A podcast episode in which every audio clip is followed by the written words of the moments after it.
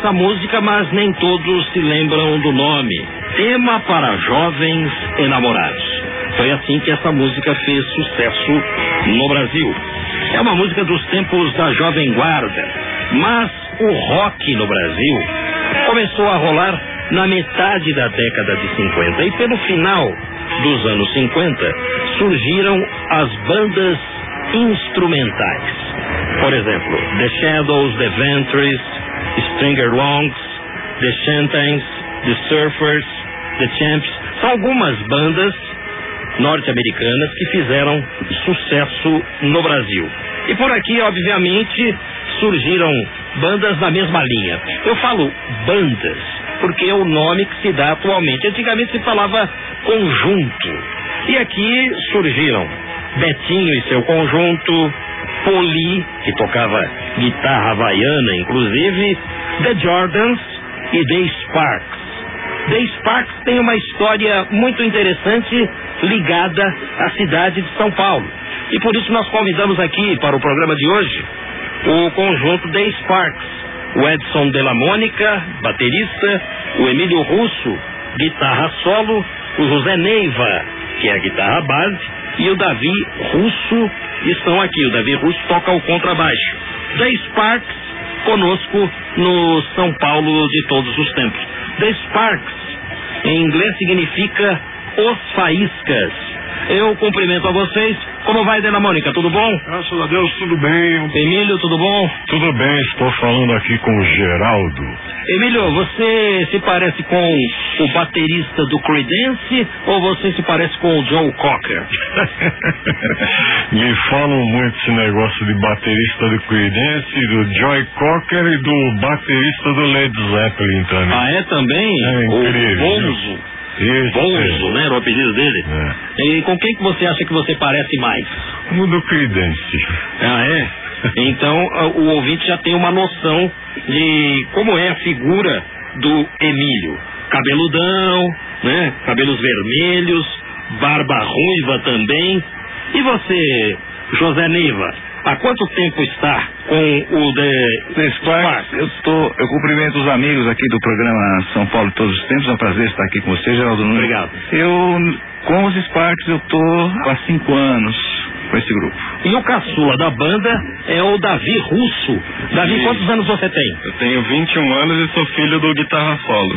Que é o, o Emílio. Emílio Russo. 21 anos. 21 anos. E quantos anos você tem, Dela Mônica? Os 59 anos de idade. Você é o mais velho da banda? Não, Não? não. Então, por favor, se apresente. O mais velho da banda sou eu.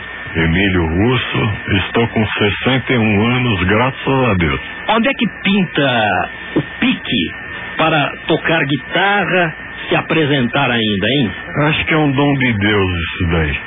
Me disseram que o The. Sparks está junto desde 64. É, não com essa formação, né? Já sofreu algumas alterações de formação, mas o Emílio já está comigo desde 1968. Logo após a saída dele do Jet Blacks em 1967, onde inclusive ele havia gravado dois discos já, ele ingressou nos Sparks e alternativamente nós temos mantido a banda até hoje.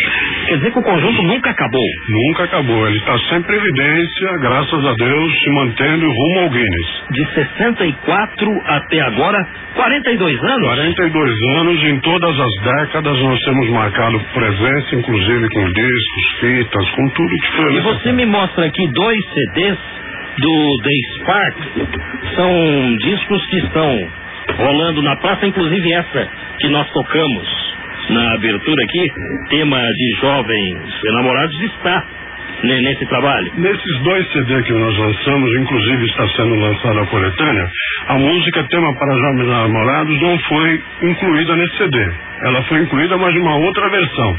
Então nós tínhamos uma versão muito interessante e resolvemos colocá-la nesse disco agora. Ah. Mas ela está na praça num outro CD por uma outra gravadora. 1964 surgiu The Sparks. Eu vou usar uma gíria daquela época. Qual era a onda do momento que levou vocês a fundarem o grupo? O que acontecia no mundo jovem daquela época? Bom, primeiramente a gente pode sugerir que os Beatles estouraram no mercado como música vocalizada, né? Aí os grupos instrumentais começaram a surgir com a onda do twist. Era onda no momento, lambreta, twist, carro, Cadillac. Mas em 64 isso não foi um pouco antes? É, foi um pouco antes, mas o twist persistiu de 60 a 64, o Twist estava na crista da onda, com o Tube Check, com o Rita Pavone, com tudo, né? Sei. E aí vocês entraram. Nós entramos no mercado, quer dizer, o Emílio já estava inclusive antecipando aí, antes da formação dos Sparks, o Emílio já participava de um grupo, claro, qual era o líder, um dos fundadores, que era o The Lions, né? Já tinha inclusive gravado pela Farroupilha, dois discos. E eu falei que vocês têm uma ligação profunda com a cidade porque na pesquisa que eu obtive, eu soube que o conjunto foi fundado em 1964 no bairro do Belém. E vocês fazem questão de dizer que foi no bairro do Belém. Então, por que essa ligação com o Belém? Nós nascemos ali e praticamente quando começou a surgir essa onda, tinha um grupo na região que se chamava The Ramblers e eles ensaiavam precisamente no bairro do Belém. Então eu comecei a frequentar os ensaios, inclusive foi lá que conheci o Emílio, que também frequentava, né? E partindo dali, nós começamos a regimentar já o pessoal e montamos um grupo. O Emílio fazia parte, na época, como eu disse, dos Lions, estava numa outra evidência. Então os Sparks começaram em um determinado momento, com a saída do gato, do Jet Blacks, para o conjunto do Roberto Carlos, que era o RC4, né? O Emílio foi convocado e quando ele saiu do Jet Blacks, depois de um ano e pouco, ele entrou nos Sparks e vem até hoje seguindo a carreira. RC4 ou RC7? É, RC4. Começou a RC4? RC4. Era RC3. Ah, é? A princípio era RC3, depois foi a RC4, aí passou para RC7 e hoje é com orquestra, né? E vocês chegaram a participar do movimento da Jovem Guarda, o tocando no programa? Não, eu, não, eu não lembro do nome da Sparks. O Emílio conseguiu tocar com o Jet Blacks, na época, inclusive na data do dia 20 de novembro de 1966, sendo apresentado no ar pelo rei Roberto Carlos, tocando o Under Fulano com orquestra ao vivo no Teatro Oh, rapaz, me, nós, mas me deu uma tremedeira naquele dia. Eu vi aquela orquestra enorme embaixo do palco. O palco ficava na parte de cima e a orquestra na parte de baixo. Então você não podia errar, era ao vivo o negócio. Eu falei, putz, se eu errar uma nota aqui, eu tô frito. Graças a Deus foi tudo bom, saiu tudo perfeito. Onde ficava esse teatro que houve? É, é lá na Rua da Consolação. É o Teatro Record é, o Teatro Record da Consolação. Para você conseguir entrar lá era uma dificuldade enorme. Por quê? Cheio de gente na porta. Você tinha que passar no meio do, das fãs. Da, era um problema, era mão para tudo quanto ela. E aí, como é que você fazia? Você segurava a guitarra com uma mão e ia abrindo caminho? Ia abrindo caminho, não tinha jeito. Que horas começava a apresentação? Ah, isso. Era tem ideia. Nas jovens tardes de domingo, né? O programa era levado ao ar das quatro até acho que cinco e meia, era o horário do, do, dos, das programação de futebol na época, né? Substituiu os jogos, porque a televisão no canal 7 não podia mais televisionar por mandato Jogos da Federação Paulista, então a Jovem Guarda veio suprir justamente esse horário. Era das quatro até as cinco e meia da tarde. Sei, então você tinha que chegar quanto tempo antes? Ah, tinha que chegar pelo menos uma hora antes, né? Dava uma afinadinha, é... já tinha afinador eletrônico? Não, não existia afinador eletrônico, mesmo, né? era ouvido eletrônico. Afinava a guitarra, era no piano e no ouvido. Era na, na raça mesmo, viu? Já deixava tudo afinado e Inclusive, naquele tempo, a gente não tinha a modernidade de hoje. As peles, inclusive, eram de, de instrumento, eram de peles de animais. E quando vinha a época do calor, teve muitas festividades, muito show que eu tinha que fazer fogueira, inclusive, para poder deixar o couro ficar mais duro, para poder tocar twist. Ah, você está falando isso, é, pele para instrumento é, de, percussão. de percussão, né? A bateria. É, a bateria. Porque... Por isso que tem aquela música do Roberto Carlos que diz que é, o negro gato queria minha pele para tamborim. É verdade. Bem caverna mesmo. Bem na época mesmo. Peles de animais. muitas vezes eu tive que ir em banheiros de clube, porque o calor era tanto, mesmo estando afinado com a chave, tudo a bateria não tinha, não existia as peles hidráulicas, né? Hoje a gente tem essa modernidade da pele hidráulica, tudo, você põe, ela mantém o afinação. dela, afinação. Antigamente não tinha esse problema. Nós não tínhamos aparelhos condizentes, né, com a situação. Muitas vezes aqui o Emílio teve que fazer um arranjo assim com molas para a gente ter o reverb. Não existia câmara de eco, as guitarras eram rudimentares. Então nós estamos aqui falando com o Luthier que pode falar a respeito até disso. É, então vamos no, lá, no, no, começo de carreira, o que, que eu fiz? Para tirar um som diferente, eu peguei um amplificador, como fazer uma reverberação? Eu tinha um livrinho antigo americano em casa que explicava como você poder montar um, um, um reverb.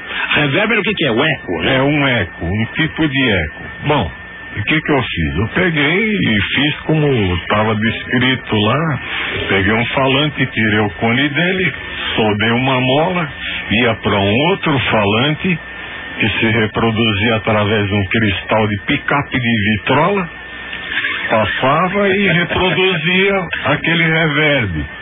Assim, quando passasse, eu projetava no outro amplificador onde eu colocava o vibrato. Então dava aquela impressão que a nota ficava quem, quem, quem, quem, repetindo enchia de gente as boas. uma câmera de eco. Deu certo então. Deu certo o negócio na época.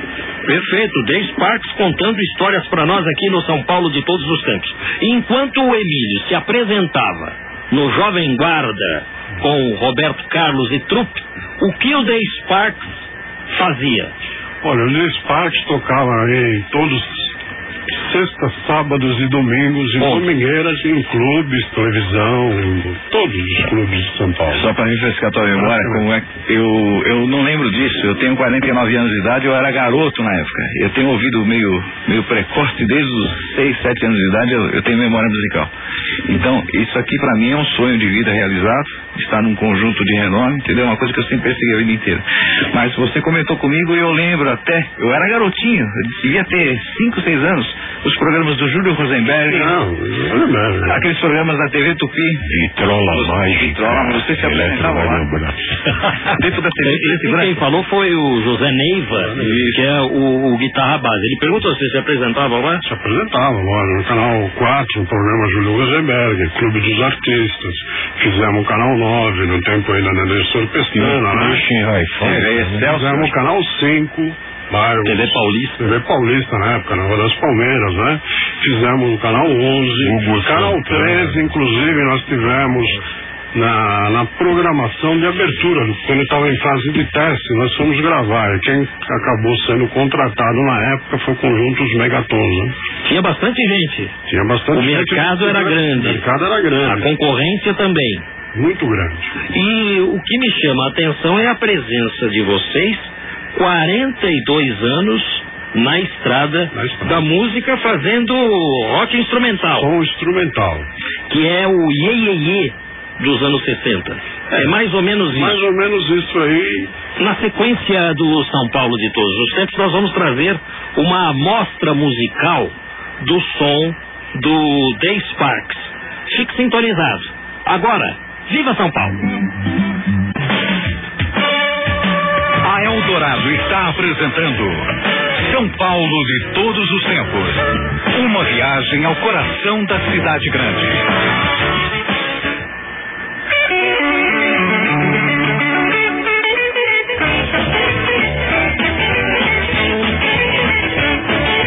Estamos recebendo hoje no São Paulo de todos os tempos os integrantes da banda The Sparks é um conjunto instrumental dos anos 60.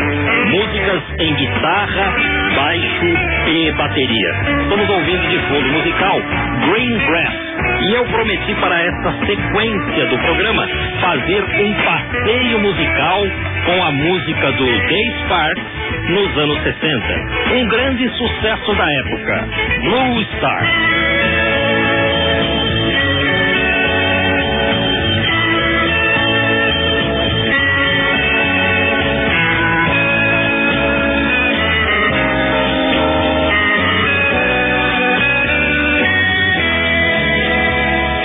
Pessoas procuravam os salões de baile nos anos 60 justamente para dançar ao som da música instrumental. Outros iam para apreciar sucessos de filmes do cinema, como por exemplo Apache.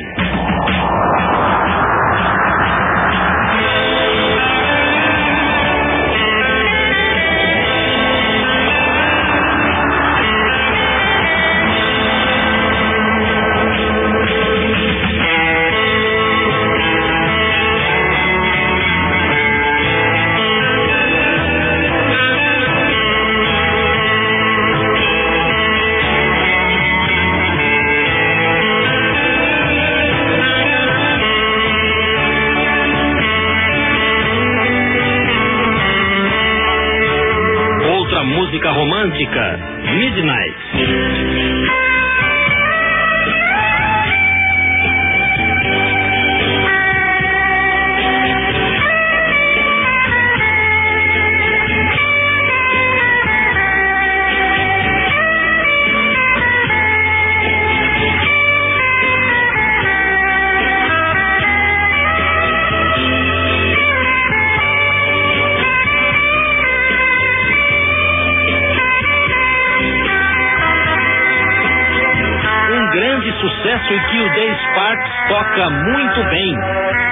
Peace.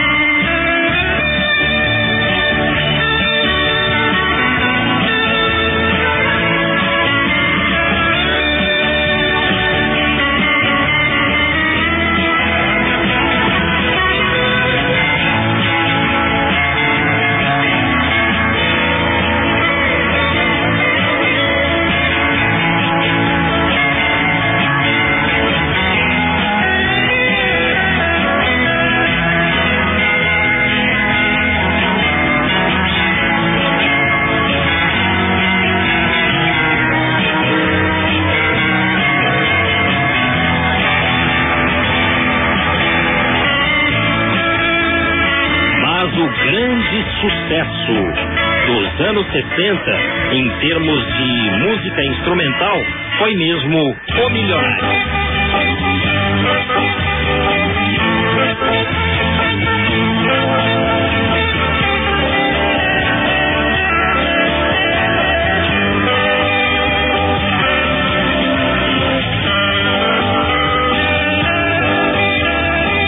Estamos ouvindo O Milionário. É uma música que fez muito sucesso na época da Jovem Guarda.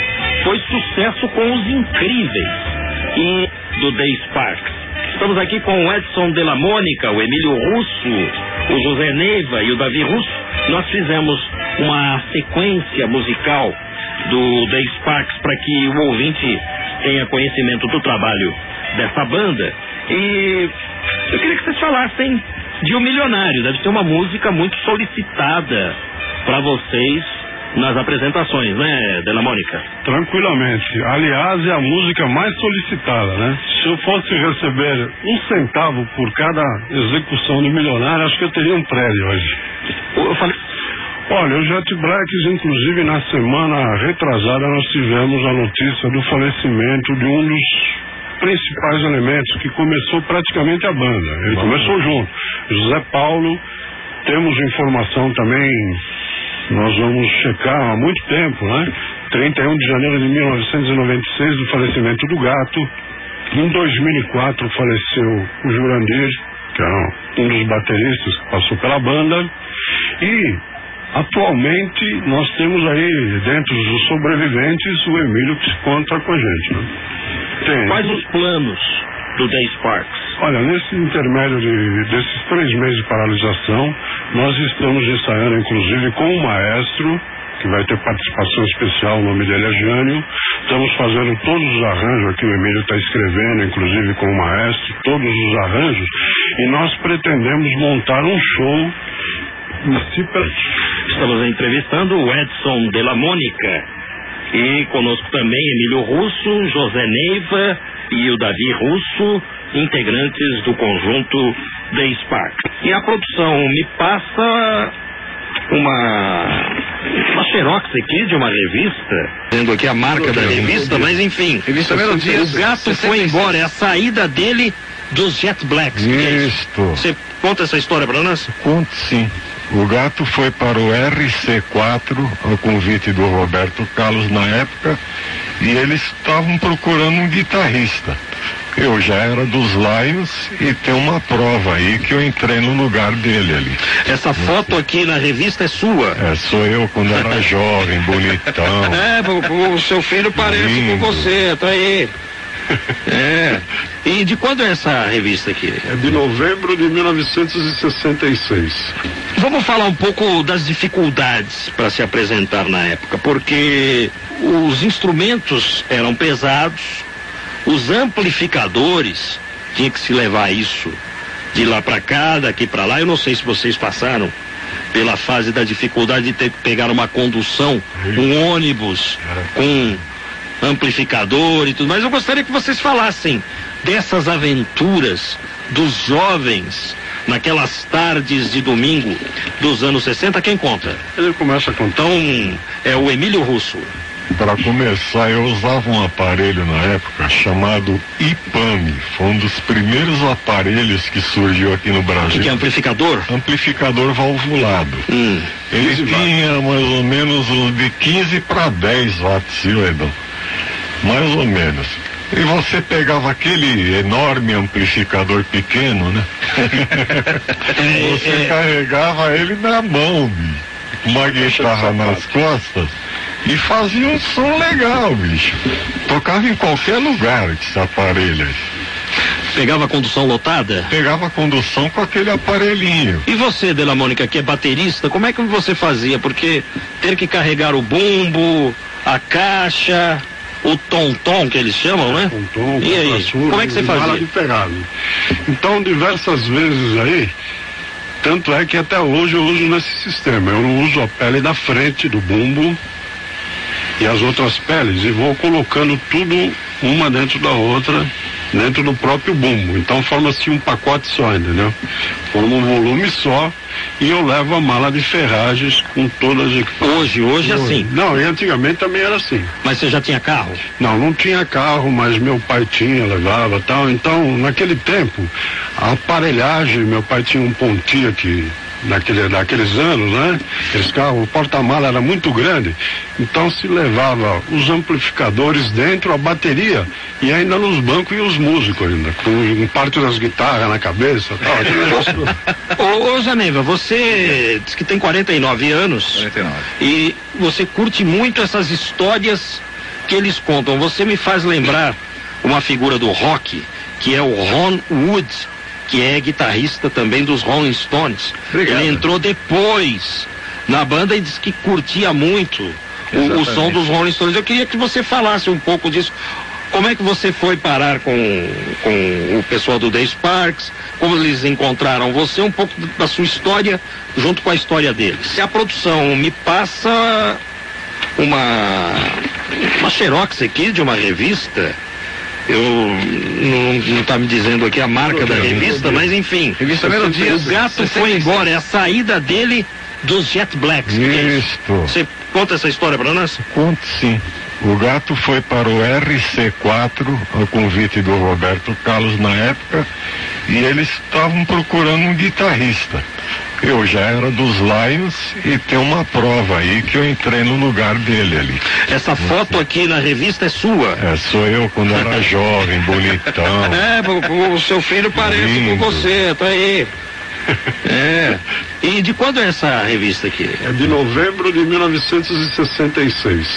Vamos falar um pouco das dificuldades para se apresentar na época, porque os instrumentos eram pesados, os amplificadores, tinha que se levar isso de lá para cá, daqui para lá. Eu não sei se vocês passaram pela fase da dificuldade de ter que pegar uma condução, um ônibus com amplificador e tudo mais. Eu gostaria que vocês falassem dessas aventuras dos jovens naquelas tardes de domingo dos anos 60. Quem conta? Ele começa a contar. Então, é o Emílio Russo.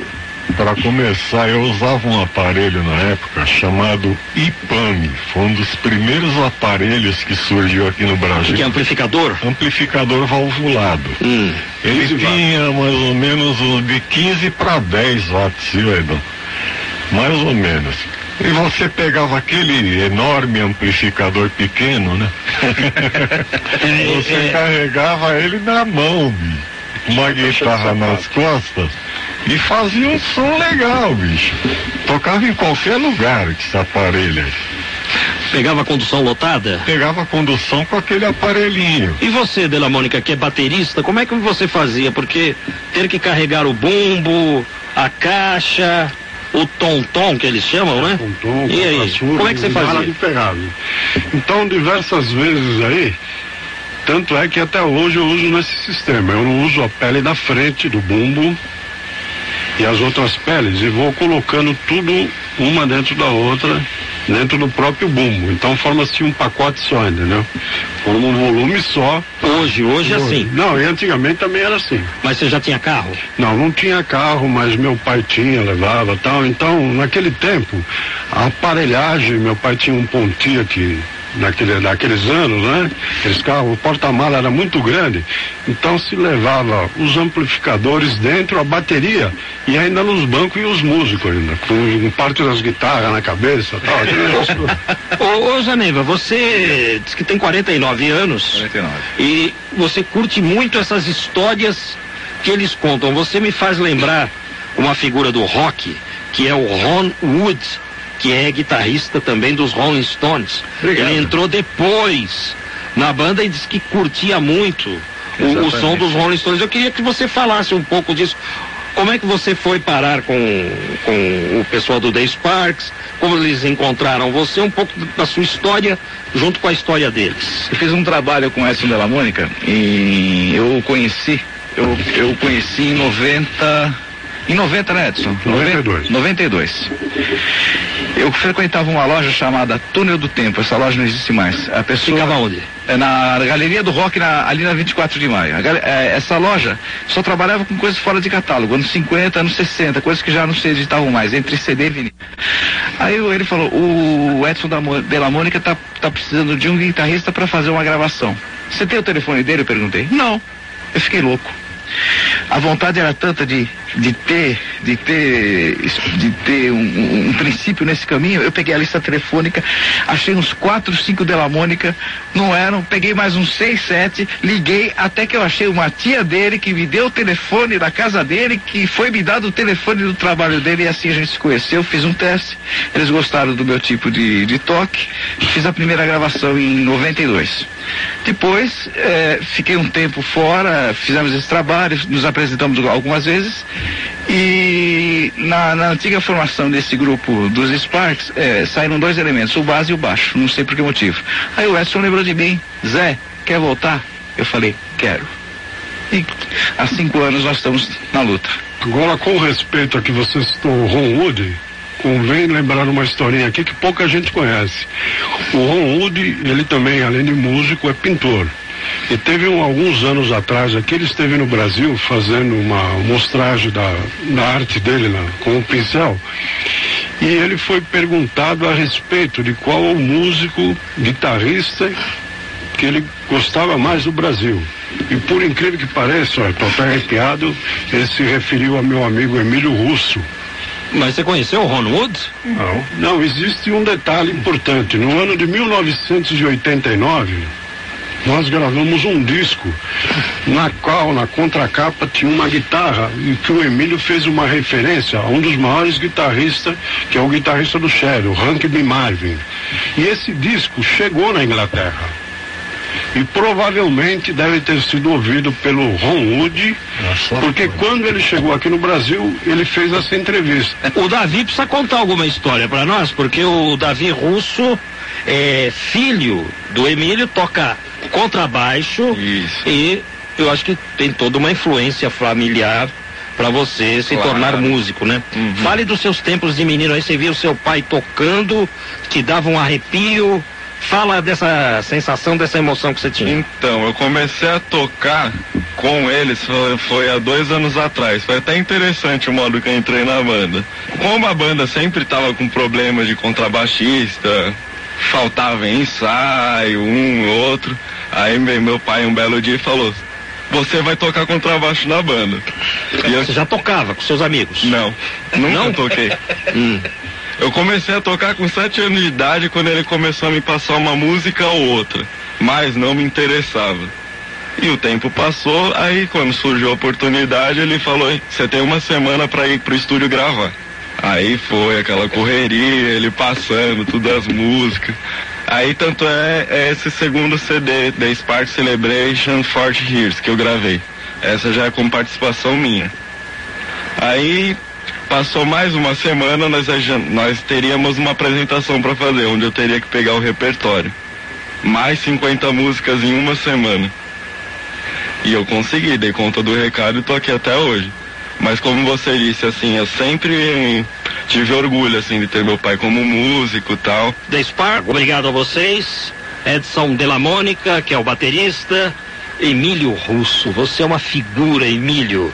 Joe Cocker ou o baterista do Creedence? Quem será você, hein?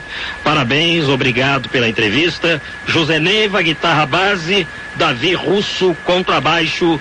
The Sparks. Obrigado pela presença. Eu quero passar aos ouvintes o telefone de contatos do Day Sparks 3992 5302 3992 5302 e o e-mail doutor.rock@ig.com.br. Day Sparks, um abraço. Ouvintes do São Paulo de todos os tempos permaneçam sintonizados, porque na sequência do programa traremos um especial da BASF contando a história do rock no Brasil. Agora, um inter... Pela Eldorado AM, São Paulo de todos os tempos. Momentos e personagens marcantes do dia a dia paulistano.